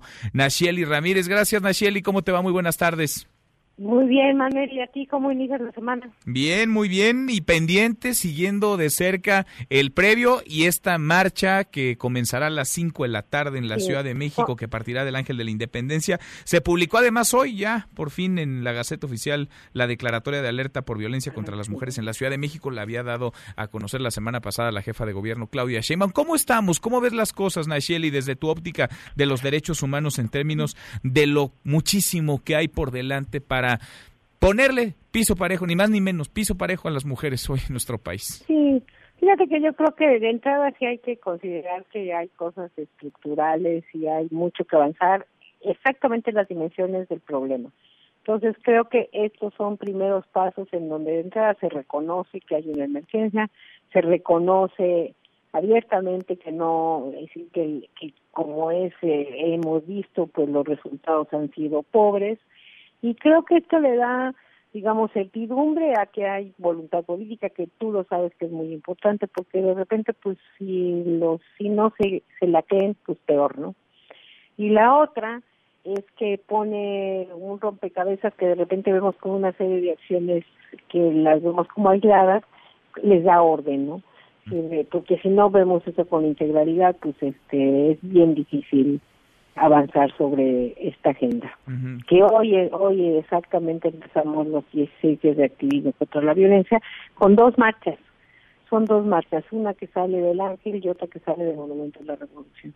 ¿Y las dos se van a encontrar en el Zócalo? Eh, se supone que no, porque una, la que sale del Ángel, es básicamente participación de mujeres, las eh, las compañeras han solicitado que no haya hombres, eh, hombres, este que no sea mixta, mientras que la que sale del Monumento de Revolución y no llega al Zócalo, sino nada más llega al antimonumenta que está enfrente de Bellas Artes, esa es mixta. Ahí sí pueden ir hombres que acompañen o acompañemos esta causa. Sí, solidariamente, exacto.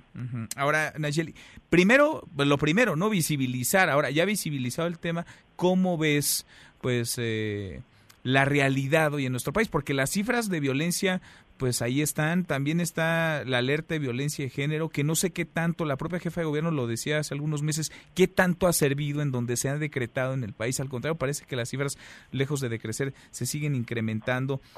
¿Qué tanto nos falta, digamos, en términos también de cambiar lo que está en nosotros, en el día a día, en la educación, no solo en términos de las políticas públicas y lo que le toca a la autoridad, sino también a las personas, a los ciudadanos, a las familias? Sí, mira, yo creo que nos falta entendernos de manera diferente como en esta visión de qué son los hombres y qué son las mujeres en esa lógica, que son construcciones de entrada que vamos eh, nos van inculcando históricamente, pero que no pertenecen al, a los asuntos que no se pueden cambiar, no son del orden biológico, son del orden social. Entonces yo creo que ahí hay un gran reto para la sociedad y en términos de políticas públicas yo creo que el primer reto es procuración de justicia. Mientras exactamente estas percepciones estén cruzadas por servidores públicos que tienen sus propias opiniones al respecto y no aplican los protocolos o perspectiva de género, pues esto se repite porque no hay ningún mensaje institucional de que esto es inadmisible, ¿no? Entonces llegas a los ministerios o llega el policía de proximidad y te dice que no, mejor que te aguantes, este, no, que no pasa nada, no, eh, que para qué estás haciendo eso cuando, bueno, ocho de cada diez feminicidios eh, derivan en gentes que pues son cercanos a las víctimas y que muchas veces viven en sus casas, ¿no? O sea, la violencia familiar es algo que hay que atender y pues se tiene que atender desde exactamente cómo modificas. Y aquí yo creo que si eres servidor público tienes digamos, como sociedad tenemos una responsabilidad, pero si eres servidor público, pues mucho más, ¿no? No pueden ser tus creencias y tus posiciones, sino los protocolos y lo que está planteando ahí, lo que tendrías que estar utilizando para proteger, para eh, para atender con aspectos psicológicos, para emitir medidas este, de protección, cosas que cotidianamente no se hacen. Claro, por supuesto. Y en todos los ambientes, ¿no? En el transporte público, pero también en la escuela, en el trabajo, en la calle. Nacheli, estoy platicando con la presidenta de la Comisión de Derechos Humanos de la Ciudad de México, Nacheli Ramírez. ¿Ustedes van a estar acompañando estas eh, dos movilizaciones, las de hoy, la que parte del Ángel y la del Monumento a la Revolución? Las dos movilizaciones tenemos ya ahorita estamos en terreno más de 50 personas de la comisión. Bien, pues vamos en contacto y platicando. Gracias como siempre, Nacheli. Sí, sí. Gracias por estar atento y bueno, es un es un buen tema, digamos, para arrancar estos 16 días que este este año se dedican básicamente a, la violencia sexual. Sin duda. Gracias. Gracias, Nacheli.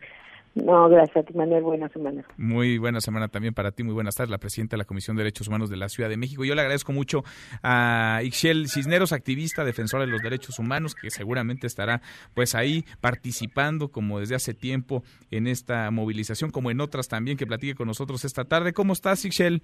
Hola, muy bien, sí, justo.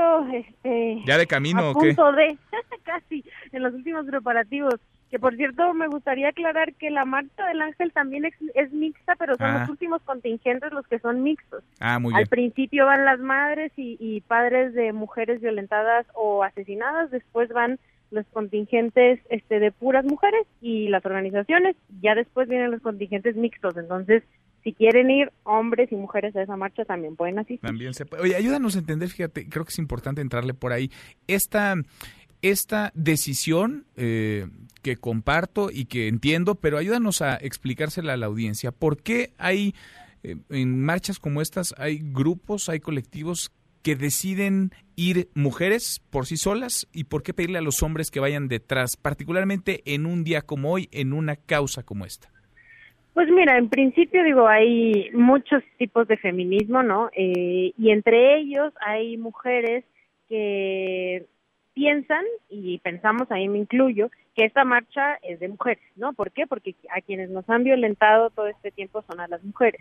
Eso no quiere decir que no puedan ir hombres, o sea, jamás se les ha dicho como que no puedan asistir, pero hay unos contingentes que coloquialmente se les llama contingentes separatistas, que es donde solo están mujeres, ¿no? Y por ejemplo, ha pasado, ha habido algunos incidentes con la prensa. Lo que dicen estas mujeres es por qué no mandan a camarógrafas mujeres, a fotógrafas mujeres, a reporteras mujeres. Esto también habla de cómo los medios no están preparados para cubrir este tipo de cosas y cuando mandan a un camarógrafo hombre, un reportero hombre, hay a veces estos conatos de por lo menos como pequeño estrés, ¿no? De que no quiero que me grabes porque eres un hombre. Entonces, insisto, yo normalmente voy en los contingentes mixtos porque además tengo tres hijos hombres y a mí me gusta que en estos espacios me acompañe mi pareja para que también este vea vean tanto los niños como como mi pareja como como las mujeres salimos a la calle a manifestarnos y sean partícipes pero entiendo o, papás no que... puedan a lo mejor hay papás que tienen una niña y son papás que no están casados, que no tienen una pareja eh, mujer y quieren participar y quieren llevar a su hija, o están exigiendo derechos también para ella, que no ser violentada, no sé, en su ánimo de trabajo, de escuela, y, y se vale, ¿no? También entonces. Sí, por eso también hay estos contingentes, te digo, donde pueden ir, ¿no? Sin ningún problema, y además, por lo menos esa es mi forma de pensar, que puede ser distinta a la de, a la de otras feministas, yo sí creo que tenemos que construir este país y construir eh, un muro contra la violencia de género los hombres y las mujeres, ¿no? Entonces, pero ese es un pensamiento propio, hay mujeres que no lo creen así y las entiendo también.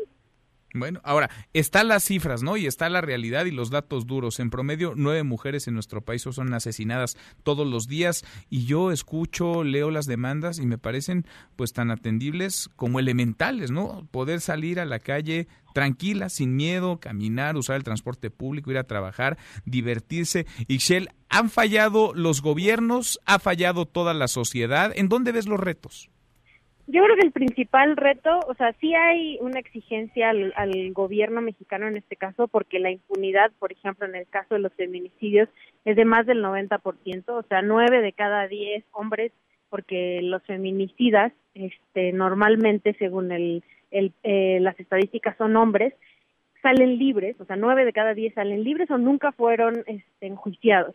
Entonces, eso hay que exigirle al Estado, que acabe con esta impunidad. Pero atrás tenemos una historia súper machista, una educación donde nos han educado tanto a hombres como a mujeres, a unos a mandar y a las otras a obedecer por muchos años. Entonces, ahí es donde yo pediría que también hagamos una introspección nosotras y nosotros de hasta dónde estamos contribuyendo contra esta violencia de género, porque la verdad es que todas y todos, o la gran mayoría, lo ha hecho o lo sigue haciendo en algún momento de su vida, ¿no? Sin duda. Es pues sí, es una batalla de las mujeres, es una batalla también de los hombres, es una batalla, diría yo, de la sociedad, ¿no? De la sociedad en su conjunto, visibilizar primero y después atender. ¿Qué tanto crees que sirve la alerta, por ejemplo, decretada hoy ya publicada en la Gaceta Oficial de la Ciudad de México, esta declaratoria de alerta por violencia contra las mujeres? ¿Es la forma o realmente se va al fondo con este tipo de declaratorias?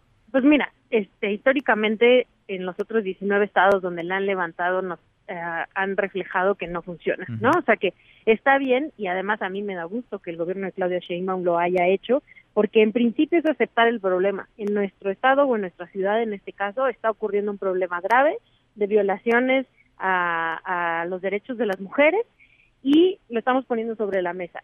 Lo que no hemos hecho bien en todos estos años, y esperemos que el gobierno de la Ciudad de México sí lo haga, es dar los siguientes pasos, ¿no? O sea, ya sabemos que tenemos un problemón, ahora cómo hacemos para disminuir la violencia, para la parte de la prevención, para la educación de los niños y las niñas en la Ciudad de México, para que la impunidad, este, para que quienes maten o violenten a una mujer estén en la cárcel, ¿no? O sea, hay muchos, muchos, muchos pasos que vienen después de solo levantar una alerta de género. Sin duda. la alerta por sí sola no va a resolver nada, ¿no? No, no para nada. Y, y, nos los han dicho los otros ejemplos en los otros estados. Michelle, pues te dejamos para que llegues a tiempo, estés ahí en esta, en esta movilización y estaremos, por supuesto, siguiéndola muy de cerca. Gusto en saludarte y gracias como siempre. Igualmente, por ahí andaremos y las queremos invitar y los queremos invitar a las 8 de la noche, cuando toda la gente vaya saliendo de la marcha, en el atrio de San Francisco, que está ahí atrás de, la Torre Latino. Vamos a mostrar el corto documental Nosotras, que dirigió Natalia Bristain, y va a haber una mesa con familiares de víctimas de feminicidio y con organizaciones para que para que igual al final veamos un poquito de cinito, dialoguemos y pensemos en este problema que nos atañe a todas y a todos. Buenísimo, está ahí la invitación. Gracias. Hasta luego. Que estés muy bien, es Ixchel Cisneros, activista defensora de los derechos humanos. A propósito de estas, son dos movilizaciones, una partida del Monumento a la Revolución, otra del Ángel de la Independencia, en conmemoración de este día, el día en donde pues, se conmemora, valga la redundancia, el Día Internacional de la Violencia de la eliminación de la violencia contra las mujeres. Cruzamos la media ya, la hora con 34. Pausa y volvemos con un resumen de lo más importante del día. Esta mesa, la mesa para todos. No te levantes. Podrías perder tu lugar en la mesa para todos. Con Manuel López San Martín. Regresamos. Este podcast lo escuchas en exclusiva por Himalaya. En Mesa para Todos, la información hace la diferencia. Con Manuel López San Martín. Seguimos, volvemos a esta mesa, la mesa para todos. Cruzamos la media ya a la hora con 35. Le entramos a un resumen con lo más importante del día. Resumen. Resumen. De nuevo vamos a las calles de la Ciudad de México. Juan Carlos Alarcón, ¿cómo siguen los preparativos previo al arranque de estas que serán dos movilizaciones de mujeres y colectivos que las acompañarán? Una sale del Monumento a la Revolución, otra del Ángel de la Independencia. ¿Cómo van las cosas, Juan Carlos? Pues todo listo, Manuel, amigos de la, del auditorio, ya sobre el paso de la reforma se encuentra instalado el operativo por parte de mujeres de la Secretaría de Seguridad Ciudadana, lo mismo sobre la Avenida de la República y la calle, la Avenida Juárez, que justamente llega hacia el eje central Lázaro Cárdenas. Al llegar a este punto, Manuel, amigos del auditorio, habrá un corte momentáneo a la circulación mientras pasan los contingentes que se incorporarán por último a la calle 5 de Mayo que llega justamente hacia el circuito Plaza de la Constitución. En todo este recorrido, solo las mujeres policías estarán eh, realizando este dispositivo de seguridad, de vigilancia, de vialidad también, porque recordemos que hay mujeres eh, policías de tránsito que estarán llevando a cabo los cortes a la circulación en las principales intersecciones con el paseo de la reforma, principalmente lo que es la avenida de los insurgentes, la calle de, eh, en este caso, la que sale justamente del Senado de la República, que es Madrid, y así consecutivamente hasta llegar prácticamente hasta el eje central Lázaro Cárdenas. Eh, se prevé un desplazamiento de una hora y media aproximadamente. La segunda marcha que tú bien señalas que sale del Monumento a la Revolución se incorporará con el contingente con el último paso de las chicas que salgan precisamente del Ángel de la Independencia y este en este día que es precisamente para eh, conmemorar, o mejor dicho, el Día Internacional para erradicar la violencia contra las mujeres. Manuel, en la Procuraduría de Justicia Capitalina se instaló un memorial, en este caso para lesbi y otras víctimas de feminicidio. Es un memorial que se instaló en el lobby, digamos en el, en el área de atención, de recepción de la Procuraduría Capitalina. Estuvo la titular Ernestina Godoy Ramos. Ella pues mencionó que es de, importal, eh, de, de, vital importancia la instalación de este memorial para que todos recuerden justamente los casos donde no se ha logrado la justicia y que los servidores públicos deberán trabajar bajo esta línea para llevar a cabo, hacer justicia precisamente a todos aquellos que recurren a la Procuraduría Capitalina. Vamos a escuchar de qué manera lo dijo para hacer que esta institución de acceso a la justicia garantice verdaderamente una correcta investigación y el estricto respeto a los derechos humanos. Para el personal de esta Procuraduría, el memorial deberá significar el compromiso constante de trabajo que se hace en cada una de estas de las áreas con las que contamos para mejorar la atención a las mujeres a las víctimas y a las familias, en general a todas las personas que acuden a buscar justicia. Manuel, amigos del auditorio, el reporte que tengo. Gracias Juan Carlos, muchas gracias, muy buenas tardes. Buenas tardes. Bueno, arrancarán a las 5 de la tarde entonces estas dos marchas, mujeres, colectivos, pidiendo lo mínimo, lo elemental, salir sin miedo a las calles, ojalá que sean no solamente escuchadas, sino atendidas por las autoridades y ojalá que tampoco deriven estas protestas, insisto, la causa es más que legítima en violencia y que los grupos porriles extremistas cometan, como ya lo hemos visto en otras movilizaciones, en muchas otras causas, actos vandálicos. Seguimos con el resumen. Alfonso Durazo, secretario de Seguridad y Protección Ciudadana, rechazó que los cárteles de la droga en nuestro país puedan considerarse grupos terroristas. Esto a propósito de una carta enviada por la familia Levarón al presidente de los Estados Unidos, Donald Trump, donde le piden etiquetar así a los cárteles de la droga en México como organizaciones terroristas extranjeras. Cuéntanos, René, ¿cómo está René Cruz? Buenas tardes. Manuel, muy buenas tardes. El secretario de Seguridad y Protección Ciudadana, Alfonso Durazo, afirmó que no existen las condiciones para hablar de terrorismo en México, ya que no se cumplen aspectos de carácter jurídico. En entrevista luego de inaugurar la quinta Semana Nacional de Ciberseguridad, el funcionario federal señaló lo anterior luego de que la familia Levarón, que radica en Estados Unidos, solicitó a la Casa Blanca clasificar como organizaciones terroristas extranjeras a los cárteles del crimen organizado que operan en México. No hay condiciones eh, absolutamente para llegar a esa conclusión. El terrorismo tiene una calificación, una serie de condicionantes de carácter jurídico que no se cumplen en este caso. Consecuentemente, no estamos de acuerdo con esa calificación, la respetamos, pero no la compartimos. Y a unos días de que se cumpla el primer año de la gestión de Andrés Manuel López Obrador, Durazo Montaño insistió que en este periodo se logró contener la tendencia creciente que había caracterizado a años pasados en materia de violencia, sin que ello signifique que ya se resolvió el problema. Manuel, el reporte que tengo, muy buenas tardes. Buenas tardes, gracias, muchas gracias. René, bueno, y sobre el tema platiqué en esta mesa, la mesa para todos, con el activista Julián Levarón. Esto me dijo a propósito de la postura del gobierno de México que le pide no intervenir, no meterse a Estados Unidos en la etiquetación, en la forma de llamar, de nombrar a los carteles de la droga. Escuche.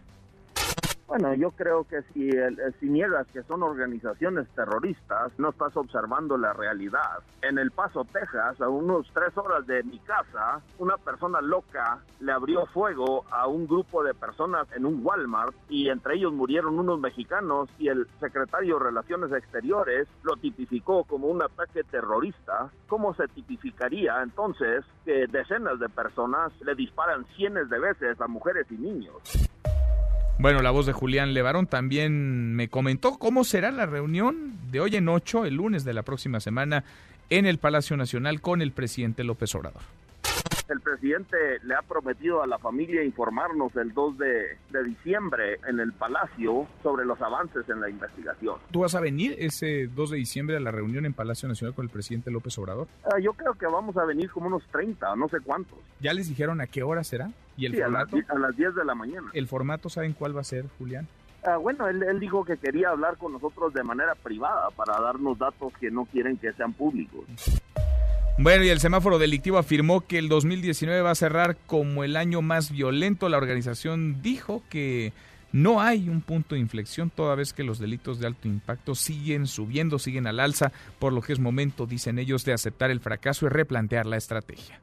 Platiqué en esta mesa, la mesa para todos, con Felipe de la Cruz, vocero de los padres y madres de los 43 normalistas desaparecidos de Ayotzinapa. Esto me dijo sobre las declaraciones del fin de semana del presidente López Obrador respecto a la responsabilidad del Estado en este crimen. Escuche. Claro que es un crimen de Estado y siempre lo hemos nosotros manifestado en cualquier lugar y lo vamos a seguir haciendo. Nada más que para nosotros el mensaje que emite el presidente ayer en Tlapa Guerrero, pues lleva otro significado que le están dando los medios. Para nosotros es el compromiso que él ha adquirido para llegar a la verdad, trátese de quien se trate. Y como él lo menciona, los crímenes de Estado nunca se sabe la verdad y ahora sí se va a saber la verdad por el compromiso que él tiene. Bueno, y la sexta fue la vencida. Ángel Carrizales será el nuevo director de la Agencia de Seguridad, Energía y Ambiente, después de haber sido cinco veces propuesto por el presidente López Obrador para ocupar diversos cargos. Lo mismo en la Comisión Nacional de Hidrocarburos, que como consejero independiente de Pemex, como consejero integrante del Consejo de la Comisión Reguladora de Energía. Vaya, en todas las ocasiones el Senado lo bateó. Lo bateó por no tener la preparación, la currícula necesaria para ocupar una de estas posiciones. La sexta fue la vencida, ya se le hizo. El Fondo Monetario Internacional renovó la línea de crédito flexible para México por otros dos años, pero le recortó en 13 mil millones de dólares. El crédito pasó de 74 mil millones a 61 mil millones de dólares.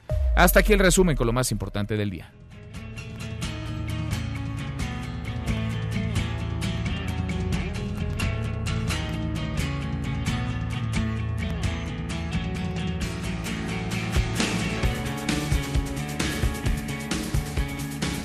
Como todos los días, hasta ahora en esta mesa para todos. Hoy a la distancia porque anda en Monterrey, Nuevo León, José Luis Guzmán Miyagi. Miyagi, ¿cómo estás? Muy bien, Manuel, ¿cómo estás tú? Bien, muy bien. ¿Cómo vas allá en Monterrey? ¿Qué andas haciendo, eh? Fíjate que en Monterrey está todo bien bonito. Yo que siempre mal hablo de los regios, Ajá. ahora sí, perdón. Pero este, súper bonito. Es que, mira, nos invitaron, y de, verdad- de verdad agradezco mucho a las autoridades de Nuevo León, a transmitir eh, charros contra gangsters desde el penal de Topo Chico. Mm, que recién cerró. Una de las cárceles cerró. más peligrosas del mundo, vaya, de las más violentas del mundo. Era de las más peligrosas y de las más violentas del mundo y está iniciando un proceso de rehabilitación súper interesante. Vamos a platicar con el, con el secretario de, de- de Turismo de la entidad y con todos los proyectos que se tienen en torno al penal de Topo Chico y también vamos a platicar con distinguidos regios en el arte de la cultura, del periodismo, de la crónica, para que nos refieran un poco de la importancia del penal de, de Topo Chico y cómo eh, eh, se busca que se convierta a un símbolo que fue lo fue de violencia en un símbolo de, de educación. Ah, muy bien, muy bien. Me da gusto. Oye, Cabrito, ¿ya fuiste o vas a ir? Eh, todavía no, fíjate que lo de hoy ya no es el cabrito, ahora es el chicharrón. ¿Ah, sí? Sí, el chicharrón de, de ribeye y de estas cosas. Ah, que ya ves que soy muy pobre, entonces casi no como carne, entonces este pues aproveché. Pues sí, andas de gorrón. Oye, Miyagi, a ver qué estamos escuchando. Fíjate que estamos escuchando una canción bien interesante que se llama Baby Elian, de un grupo galés, que son los Manic Street Preachers. Es que hoy, precisamente, mi querido Manuel, se cumplen 20 años de que un niño, en ese momento de 5 o 6, aparece flotando muy cerca de las costas de Florida, cuidado por un grupo de delfines. Era Elian González. Claro. Él acababa de salir precisamente de Cuba eh, como balsero. La mamá muere en el intento de llegar a los Estados Unidos y el niño, en una de estas cosas que no sé por qué no lo han aprovechado para hacer una gran película, una gran novela, el niño queda solo y lo rescatan precisamente porque lo está cuidado, vigilado por un grupo de delfines. Bueno, la llegada de este niño, de este Elian, El balserito, le decía. el balserito crea una de las tensiones diplomáticas más importantes entre Cuba y los Estados Unidos después de la crisis de los misiles de los 60. Recordarás que en abril del siguiente año, ya del 2000, un grupo de, de- de efectivos entra a la casa de la familia de Elian, se lo lleva y se lo lleva de regreso a Cuba, porque el papá había entablado un juicio. Bueno, precisamente hoy, hace 20 años, Mira. Elian González era rescatado. Los Manic Street Preachers, que es una banda muy política de, de Gales, Ajá. retoma la historia y crea esta canción que estamos viendo que se llama Baby Elian.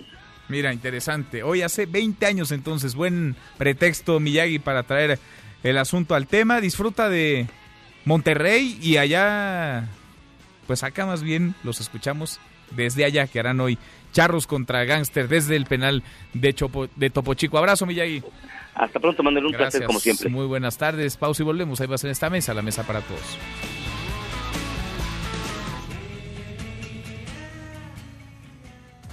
Infórmate también vía Twitter, arroba M. López San Martín. Llámanos, teléfono en cabina 5166-1025. Este podcast lo escuchas en exclusiva por Himalaya. Más información y análisis en Mesa para Todos con Manuel López San Martín.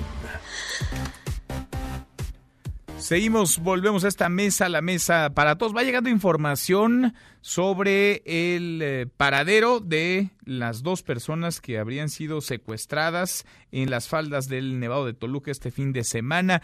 El Universal aseguran una alerta, liberan al actor Alejandro Sandini, al empresario francés secuestrados el domingo en el Nevado de Toluca. Esto lo han confirmado fuentes policiales. Sin embargo, Milenio, en otra alerta informativa, dice rescatan al actor Alejandro Sandilla, un ciudadano francés, quienes fueron secuestrados ayer en el Nevado de Toluca. Vamos a esperar a la información de las autoridades. Por lo pronto, en ambos casos se encontrarían con vida y se encontrarían bien ambos personas, ambas personas secuestradas ayer en el Nevado de Toluca. Ya menos nos vamos, revisamos lo último de la información. En tiempo real, universal. El Titín ordenó muerte del DIL de Valle de Chalco, señalan detenidos. El Heraldo de México. Procuraduría Capitalina recuerda víctimas de feminicidio. Milenio. El Fondo Monetario Internacional renueva la línea de crédito para México, pero la reduce. MBS Noticias. El INE operará con el límite, dice Lorenzo Córdoba. El país. México ahonda su estancamiento al caer en recesión en el primer semestre del año.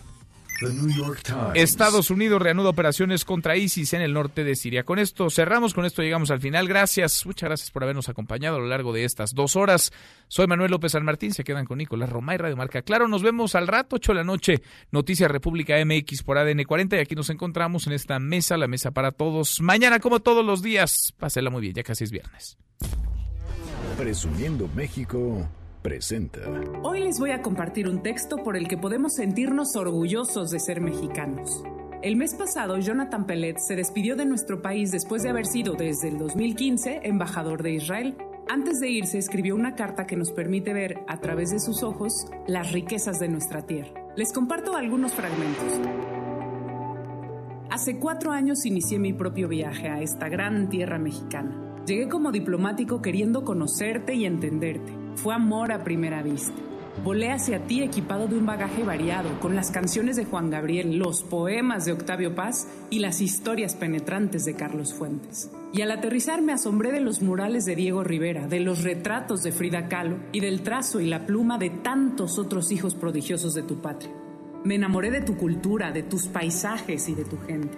Cada día un nuevo hallazgo, una pieza más de tu enorme mosaico histórico. Me atrajeron tus mil pirámides, tus pueblos mágicos, tus hermosas playas, tus aguas verdes y azules, tus volcanes y rincones con nombres impronunciables. Y por supuesto, tu comida y costumbres abundantes en colores, sabores y olores. Aprendí a comer picante y a brindar con un tequilita. Cada mercado que recorrí fue una fiesta a mis sentidos. Descubrí un pueblo noble, sonriente, cálido, con vocación de servir y agradar. Y tuve el honor de acompañarte en las buenas y en las malas. Me atrapaste con tu sentido del humor tan especial. Me enseñaste a admirar tu perspectiva y a luchar por la vida, así como a celebrar el Día de los Muertos. Me llevo a mi tierra una gran admiración y amor por este país. Gracias México. Ciertamente eres lindo y querido. Gracias por recibirme con apertura y sensatez. Shalom México y hasta pronto. Hoy los invito a mirar a nuestro país como si fuera la primera vez, para seguir presumiendo México. Presumiendo México presentó. MBS Noticias presentó. Mesa para todos. Con Manuel López San Martín. Un espacio donde todos tienen un lugar. Este podcast lo escuchas en exclusiva por Himalaya. Si aún no lo haces, descarga la app para que no te pierdas ningún capítulo. Himalaya.com